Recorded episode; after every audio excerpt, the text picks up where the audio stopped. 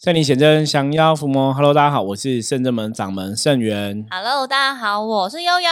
欢迎大家收听今天的通灵人看世界。好，在进入今天的主题之前，我们要来看今天大环境的负面能量指数是如何。我们会不会被这个外在环境影响呢？黑竹，嗯，五十分，五十分，五十分，五十分的局。黑竹在表示说，今天基本上大环境对你还是会有一些影响存在哈，只是这个影响哈，如果说我们自己本人的修为哈是 OK 的话哈，那你可以把自己的情绪哈管理好的话，基本上也不太会受到这个负面能量干扰哈。那黑竹重点在提醒大家哈。今天在做很多事情的时候，做事的重点就是放在自己身上，要求自己是否有努力哈，要求自己是不是把问题做好。那不要一直吼吹毛求疵，好像去挑别人的问题，或是说一直注意别人有有没有做好，是别人是在打混摸鱼还是怎么样？吼，那是别人的功课吼。所以当你把注意力放在自己身上的话，很多事情就会顺利哦。比方说，像有些人真的可能今天工作就觉得同事有打混摸鱼就不开心嘛，可能对同事就有一些恶言相向，那反而就会变不好哦。所以黑竹提醒大家，今天把重点重心放在自己身上哦，不要放在别人身上。那这比较有趣的是，因为我们人。人的肉眼所见，往外所看，就是看到别人的行为举止。对，因为大多数人都这样子啊。反正人跟人相我，有时候我觉得修行这件事情也是在学习了解人性。嗯，你对人性了解越透彻，理论上来讲，应该是要阅人如如不动哦。也就是说，当你对人性了解透彻，你了解人是怎么一回事，或是大家在职场上的一些既有的表现是怎么一回事。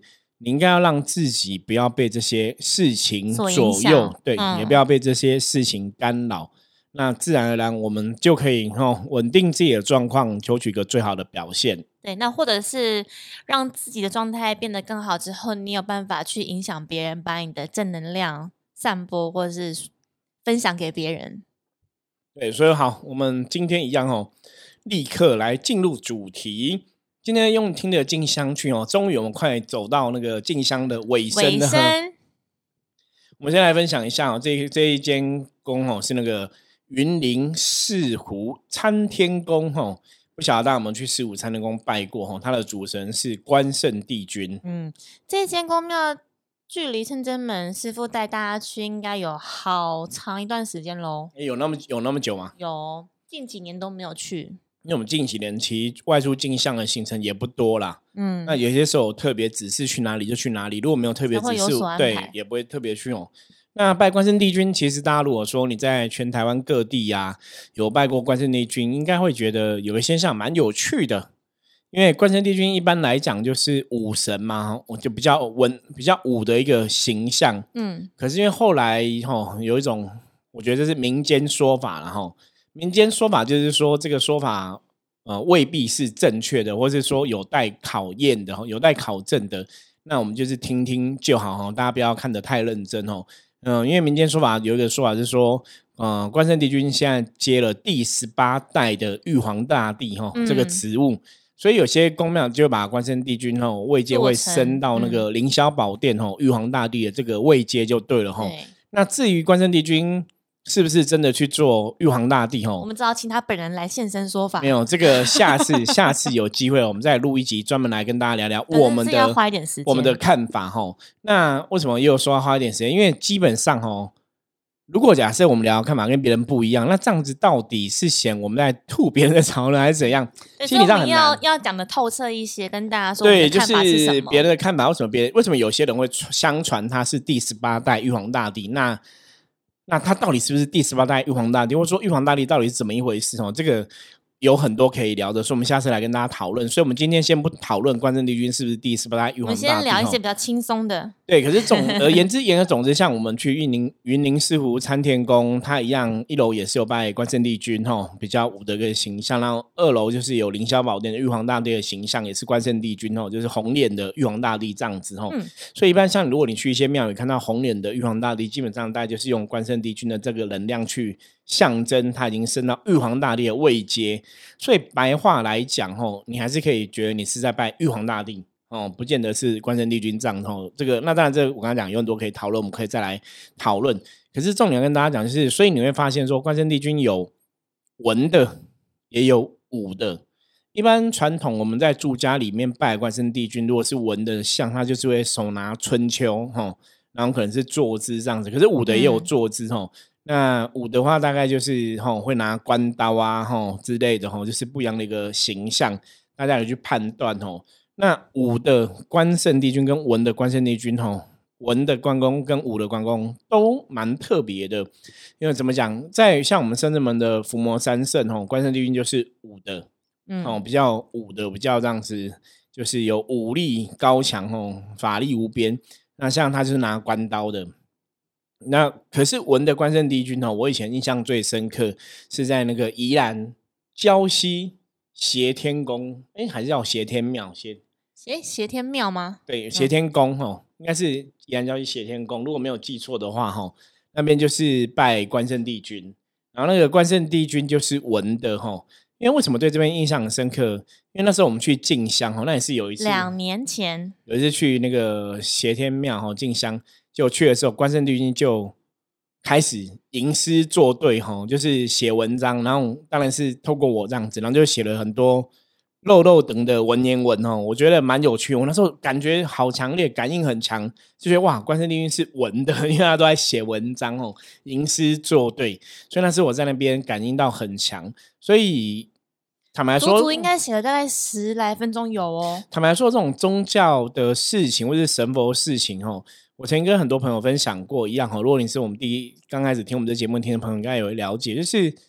你真的只有自己经历过，你才会相信说这些东西可能是真的。因为我以前没有去这个地方拜拜，我也不了解说这边的关圣帝君是怎么一回事嘛。吼，那你在拜拜看到的地方，它其实还是有一尊小尊的骑马的关圣帝君在前面，所以那是比较感觉是比较武的。可是我在那边拜完拜就感应到，吼，关圣帝君是文的，然后他写了很多东西，吼，写了文的道理，吼，告告诉我们这样子，吼，所以我觉得还蛮特别的，吼。而且那边的关圣帝君，他是自称是挟天大帝这样子哦，我觉得这也是很有趣的，有趣部分。那下次我们也可以来专门录一集，跟大家分享这个。可以，就刚好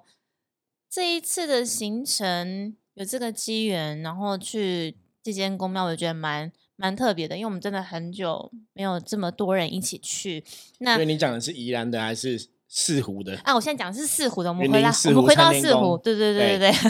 回到四湖，这个这个这个点是紧接着在那个指南宫后面的。那我们大家如果有听我们之前反正知道，我们指南宫其实大家经过了一阵风风雨雨啊，就是我们的神下神教跟上神教都有经过那个风雨的洗礼，这样对。然后在竞价的时候就没就没有就没有雨了，对对对，蛮有趣的。竞价时候没有风雨，那。神教在移动的时候就有风雨，真的。所以我们到了那个四湖之后，本来也想说会不会也是，就是内心也做好了底，会不会待会遇到一样的情况？那，结果就是一路那个高速公路一路开，就是天气越来越放晴，这样。然后到了参天宫之后，发现天气超好，然后就是整个天空是很清的。然后到了之后，我们一样就开始组装那个神教。我记得也有好像有问里面人说这边会不会下雨，对不对？对对，那时候就是那个药务人员就问我们说，药方的人，嗯，对对对，就问说，哎，你们是走路来吗？我想说，哦，我说我们搭游览车来，因为他看他说，因为他想说，那那个神教怎么在？他以为我们是一路推过来，然后走到那个庙的门口这样。我说没有，我们是组装的这样，所以是搭游览车来。然后就随口问说，哎，你们？下午有下雨吗？因为我们到的时间已经已经是当天的快傍晚左右了。他说没有啊，我们这边呢，只要滴两滴雨就算下很多了。对，蛮好笑的，形容就滴两滴雨，所以我们到那边就没有遇到下雨的问题。对，所以我们去的时候也遇到了其他的那个团体，也有进香参拜，然后其实蛮蛮热闹的。然后我们在那边，因为也不太赶时间。所以我们让大家有比较多的时间可以去，也是接受神明的旨意，看有什么地方要指点跟提点的这样。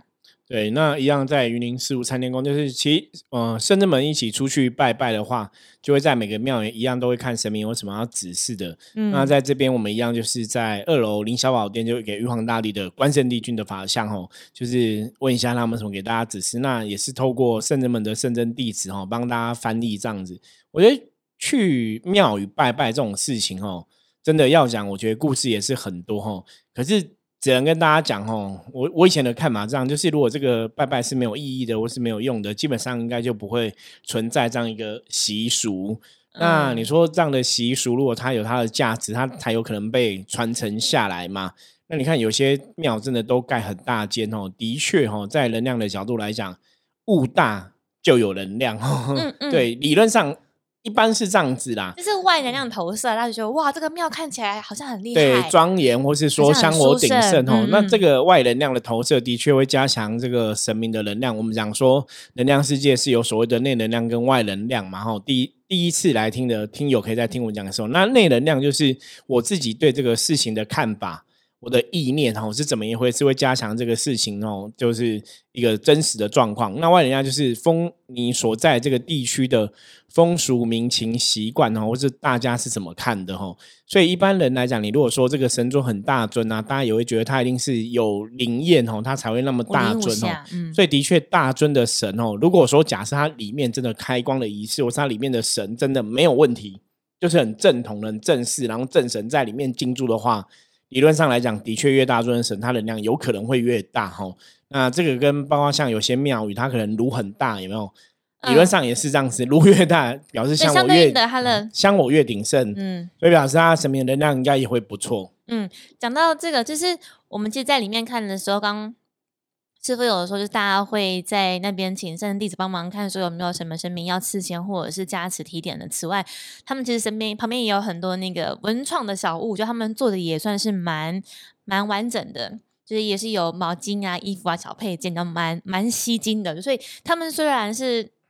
建庙的年代蛮久远，可是也是蛮跟得上时代，也会应应香客的需求。对，我觉得现在的一个。寺庙的经营啊，其实走文创应该是很多人都陆续的路线。像我们甚至们也开始在建立文创的东西嘛，而且我们已经做了一阵子了这样子。大家有兴趣也可以看一下我们下面资讯栏哦，到深圳们的网站看看这样子。哦。那我觉得这个是与时俱进啦，就是你随着时代的进步啊，本来我觉得这些宗教的事情应该就还是要跟着时代在进步哦。所以有些时候有些朋友认识我们甚至们就发现说，哎，其实我们是很跳脱一般。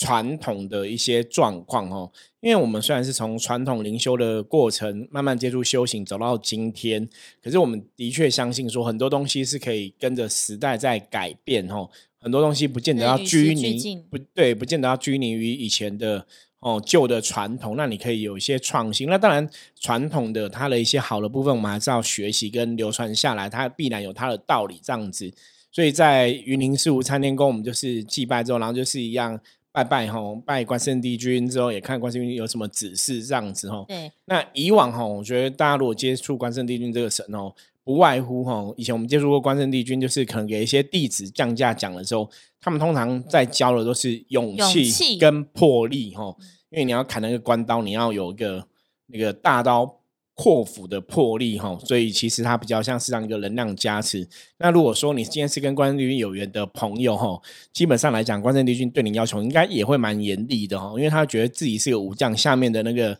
有缘的弟子不会太弱，对，所以也不能表现太弱哈。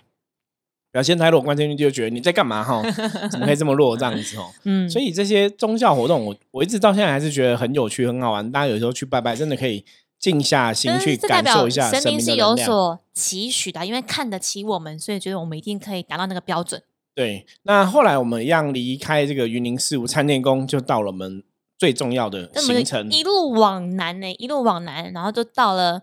屏东。呃，这也就是我们这一次行程为什么得以成型的最主要的重点。我们就要到那个屏东长治的九天龙凤宫。那无论是应该说，老听友一定知道，说那个我们圣真门圣元师傅的起源就是来自于于九天龙凤宫。那师傅常教我们，就是本来做人或修行，就是要懂得饮水思源，所以我们每一年一定会安排这个时间，有点像回娘家的概念。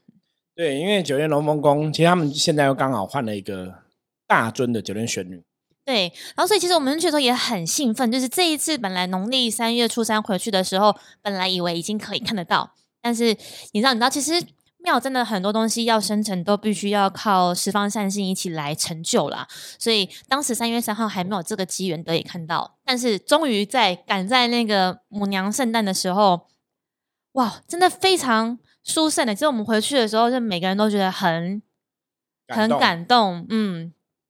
那我觉得在九月龙凤宫跟母娘亲近哦，又是不同的状况，因为我们那边一样进价，就是我们也是先桃弟桃妹先进去。对，那其实我们进去的时候呢，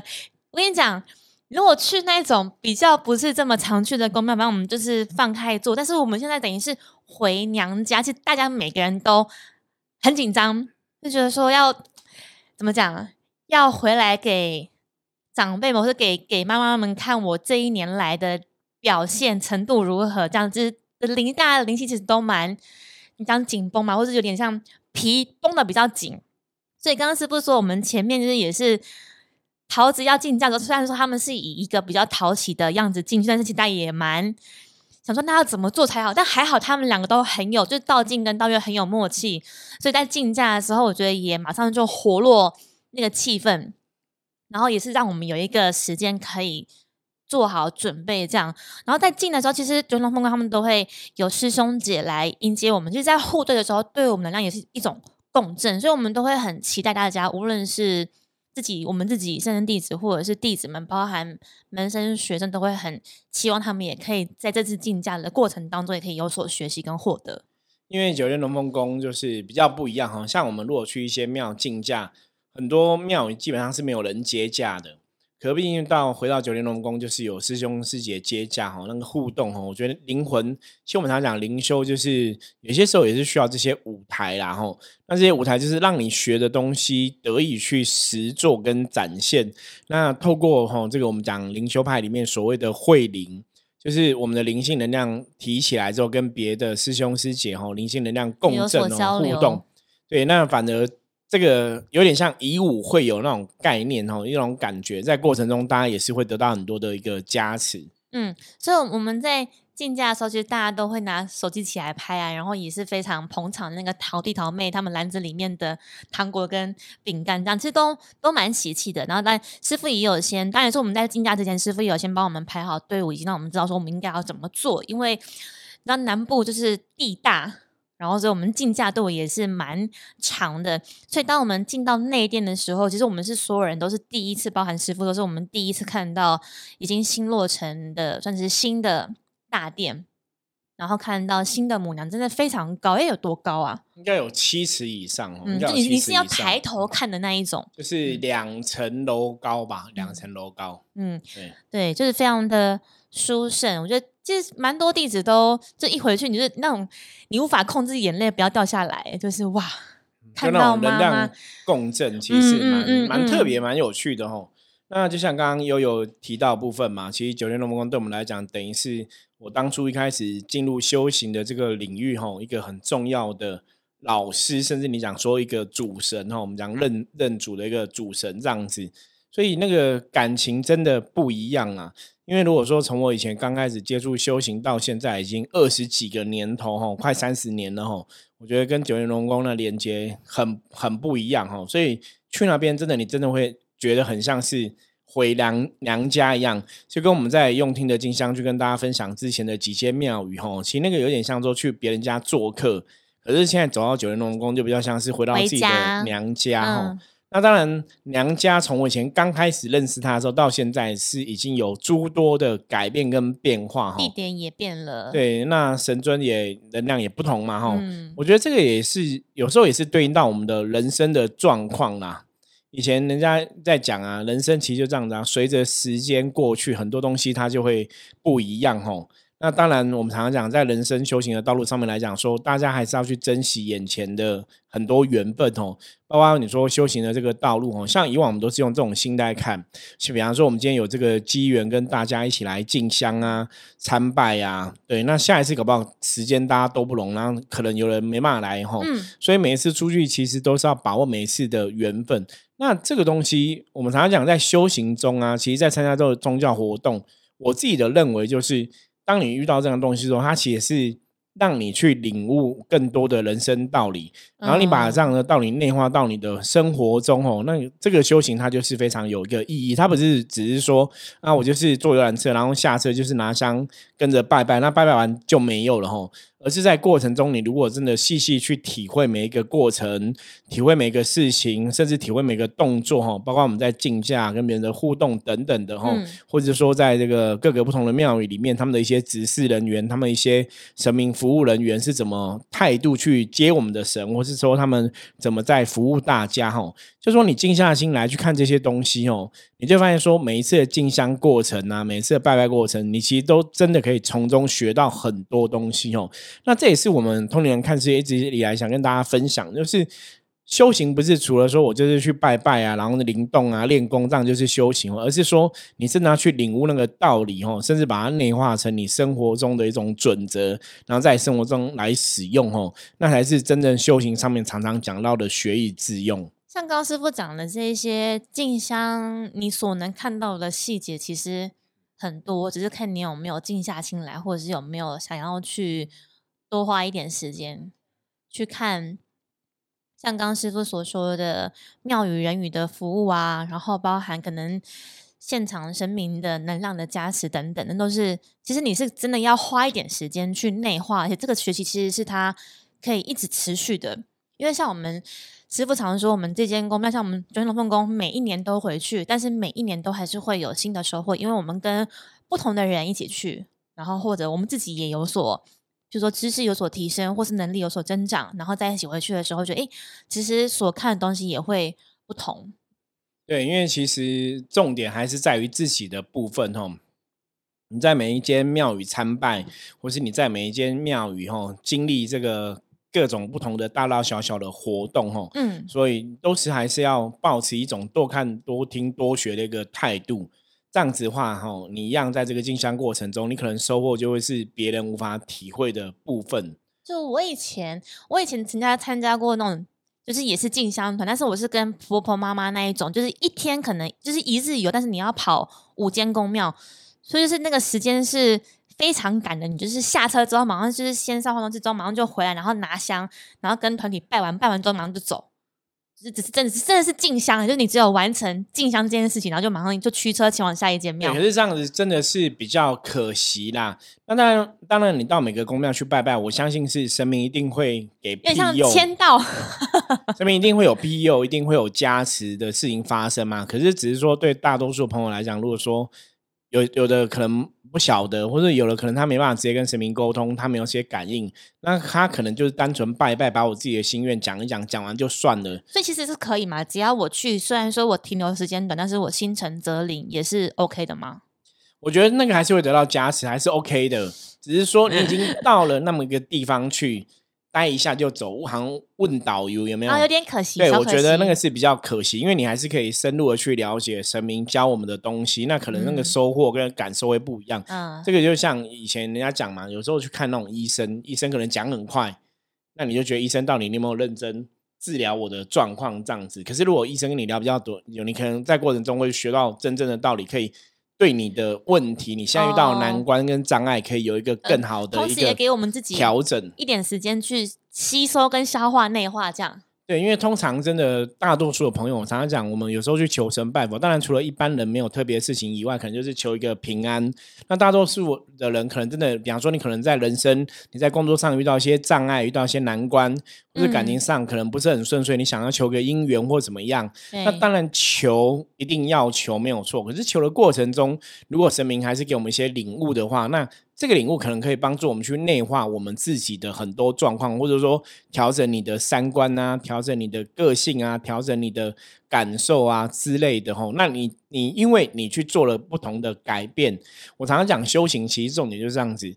你有不同的行为，好，你有不同的改变，你才可能会有不同的一个结果出现。嗯，如果说哈，我们现在接触修行，接触拜拜，我们去给庙里的神明加持。可是我可能做法，因为像我刚才讲嘛，如果我今天是工作不顺利，我去求神，希望保佑我的工作顺利嘛。可是如果我做法都还是一样，那基本上来讲，你应该还是会得到一样结果。所以即使你去求神，可能那个帮助就会比较弱。所以，我们常常讲说，求神拜拜之之外，你还是要去调整你自己。可是很多时候，如果我们只是单纯拜一下、拜一下、求一下加持就走，我可能也不晓得我哪里需要调整，我说我该怎么做哈。所以，像我们刚刚前面在讲，你不管是在这个哦云林四五参天宫拜关圣帝君，他可能跟你讲你要勇气，你要有魄力嘛哈。那你到九天龙梦宫哦啊，可能九天玄女教你的是做人要饮水思源嘛。对，我们要懂得这样的一个状况，然后懂得感恩的心去看待每个事情嘛。吼，对，所以你这个时候你的学习其实它就会不一样。嗯，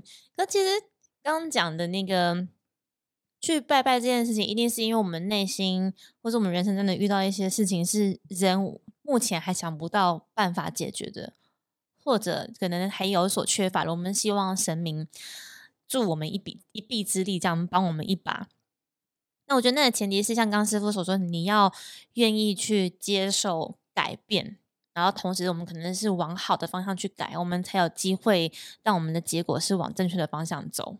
对，所以在哈我们后来在九天龙宫就是一样这样拜拜嘛，然后一样神教进去啊，然后跟师兄姐慧灵对照之外，其实就是他们最热闹的团拜的流程的。我是每一年都非常的精彩，我还是会很希望未来我们圣真门真的有一片属于自己的土地，我们就可以做这样子很棒的一个活动。对，那至于怎么团拜呢？我们就留待下一集再来跟大家聊。还要再等下集揭晓。这样对，那大家如果想要体验那种团拜的一些仪式啊，仪哦轨，，那就不能错过我们国历十月八号。对，没有错，我们十月八号也会有个团拜的仪式，也会有一些仪轨哈举办，然后我们会有一些流程，也很精彩。对，也是非常精彩，所以邀请大家十月八号下午一点哦，可以来参加圣人们的活动。共襄盛举。相关的活动资讯都在下面的那个资讯栏都有哈。那我们在这个十月八号，我们一样会有团拜的仪式，然后也可以给神明加持。哎、很期待跟也会有跟我哈，跟社员我哈，就是 可能聊聊的一些机会，我们会有个小型的讲座座谈来跟大家分享，搞不好还会有其他神明来一起共襄盛举哈。那也有占卜的摊位，也有心理探索摊位、脉轮的摊位哈，有一些也有颂钵哈疗愈的摊位来跟大家结缘，所以大家来应该除了拜拜被神明加持，你也可以参加一些活动，也可以去体验一下圣人们现在提供的服务是怎么一回事哦。所以非常邀请哦，大家十月八号，十月八号记得来参加圣人们的十六周年门庆的活动哦，还有跟这个观世音菩萨祝寿的活动。那相关资讯就在下面哦。好，我们今天分享就到这里。大家如果有任何问题的话，记得加入圣真门的 Live 跟我取得联系哦，我都会看，然后都会回复。如果你喜欢我们节目的话，记得要订阅起来，然后也欢迎你介绍给更多朋友听哦。那一样哦，任何问题不用客气，直接跟我讲哈。我是深圳门掌门盛元，我们下次见，拜拜。拜拜。